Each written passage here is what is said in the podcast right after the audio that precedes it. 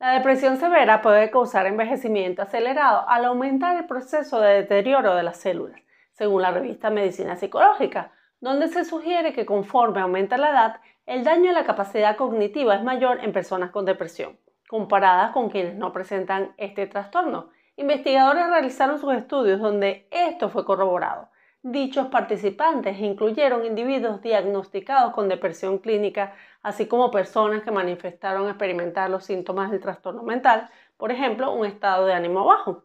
Es importante resaltar que este tipo de depresión es una de las principales causas de discapacidad en Estados Unidos, afectando a 16 millones de adultos, especialmente personas entre 15 y 44 años. Trata de hablar de tus emociones con personas de tu total confianza y luego déjala fluir para que desahogues el malestar y pases a un estado más relajado.